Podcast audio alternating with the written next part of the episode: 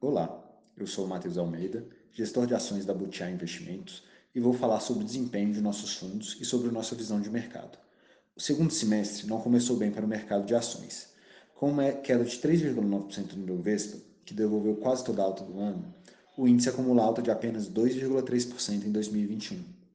Por estarmos com uma carteira agressiva no Butiá Fundamental FICFIA, tivemos uma queda de 5,7% no mês, reduzindo nossa alta para 3,7% no ano. No Fundamental Long Bias do FICFIN, a queda foi de 6% no mês, nos levando a acumular uma alta de 0,9% no ano.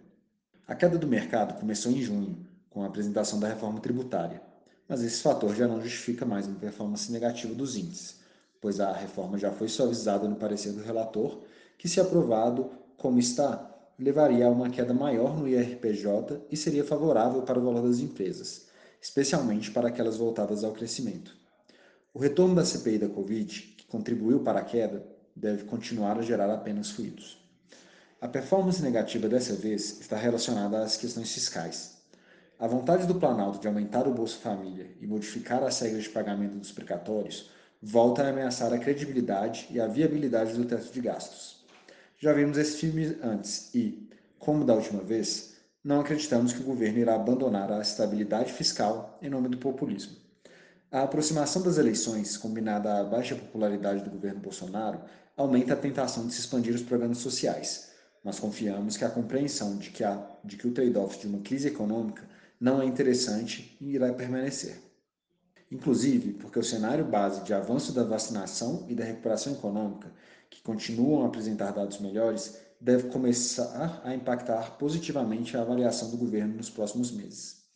Na visão setorial, de herói em junho para verão em julho, o setor de varejo foi o que apresentou a performance mais desfavorável no último mês, com destaque para as quedas de Via e, novamente, de Trisul.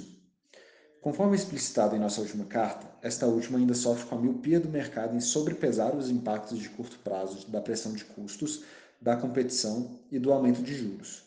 Mas achamos que a precificação está exageradamente descontada com vistas no longo prazo e a temos como a preferência de nosso setor, nossa preferência no setor.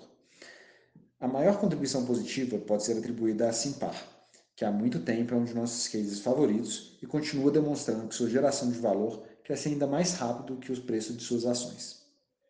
Como não tivemos alterações em nosso cenário base, onde a recuperação econômica, a vacinação e o nível de commodities continuam a nos deixar positivos com a trajetória de lucro das empresas e, combinado a isso, todos os eventos recentes levaram a precificação das ações a níveis muito interessantes, aumentamos nossa exposição ao mercado acionário e iniciamos agosto próximos ao nível máximo de alavancagem em nossos fundos. A manutenção de nosso cenário base também não justifica grandes alterações em nosso portfólio, com maior exposição aos setores de consumo discricionário e industriais, que se beneficiam do ciclo econômico e da reabertura. Também temos exposição relevante a empresas de commodities, nas quais o preço e a geração de caixa são interessantes. A maior parte do portfólio, no entanto, já está voltada a teses estruturais, que combinam baixo preço e alta qualidade. Estas foram as considerações sobre o mês de julho para os fundos de ações da Butiá Investimentos.